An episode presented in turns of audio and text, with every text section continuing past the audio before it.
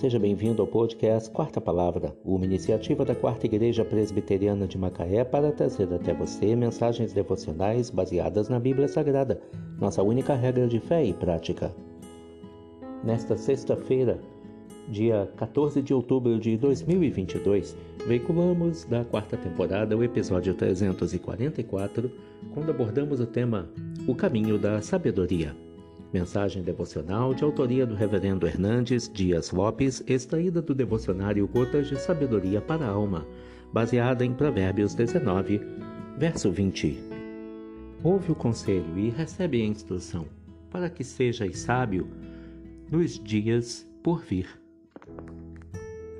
Quem tem ouvidos atentos ao conselho e coração aberto à instrução, coloca os pés na estrada da sabedoria.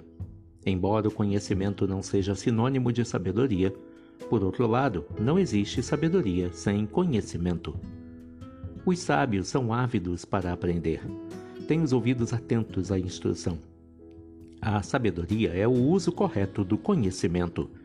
É a aplicação adequada da instrução.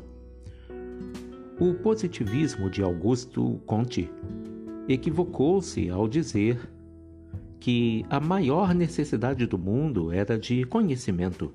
No século XX, o homem, cheio de orgulho, pensou que iria construir um paraíso na Terra com suas próprias mãos. Estávamos chegando ao ponto culminante do saber. Vivíamos no território dos extraordinários. No entanto, o conhecimento sem a sabedoria levou-nos a duas sangrentas guerras mundiais. Mesmo bafejado de conhecimento, o ser humano tornou-se um monstro acelerado. Havia muita luz em sua cabeça, mas nenhuma sabedoria. Por outro lado, aqueles que fecham os ouvidos ao conhecimento não alcançam a sabedoria. Quem não semeia hoje na sua instrução, não colherá amanhã os frutos da sabedoria. A instrução e a sabedoria caminham juntas. A sabedoria procede da instrução e a instrução é a base da sabedoria. Ouve o conselho e recebe a instrução para que sejas sábio nos teus dias por vir.